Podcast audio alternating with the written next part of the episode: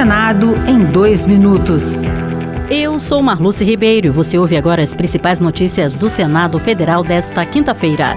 Por sugestão dos líderes partidários, o presidente do Senado, Rodrigo Pacheco, apresentou uma proposta para punir com rigor o porte e posse de qualquer quantidade de drogas. Hoje, o usuário presta serviços à comunidade ou cumpre medidas socioeducativas por até 10 meses.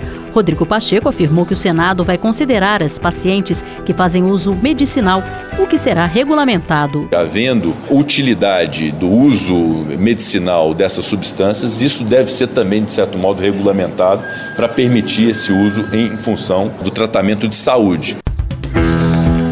A Comissão de Assuntos Sociais aprovou o projeto que prioriza o atendimento de idosos no tratamento de câncer, com o objetivo de aumentar a cobertura médica na rede hospitalar.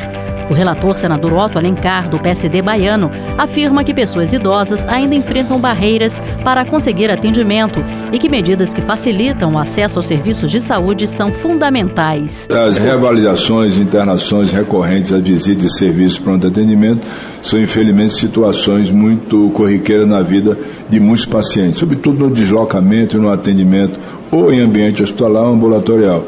Isso ocorre por causa do longo tempo de tratamento, os potenciais efeitos adversos das medicações utilizadas. Portanto, medidas para reduzir barreiras eh, de acesso aos serviços de saúde são fundamentais.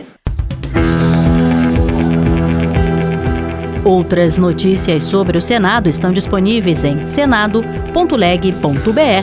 barra rádio. Senado em dois minutos.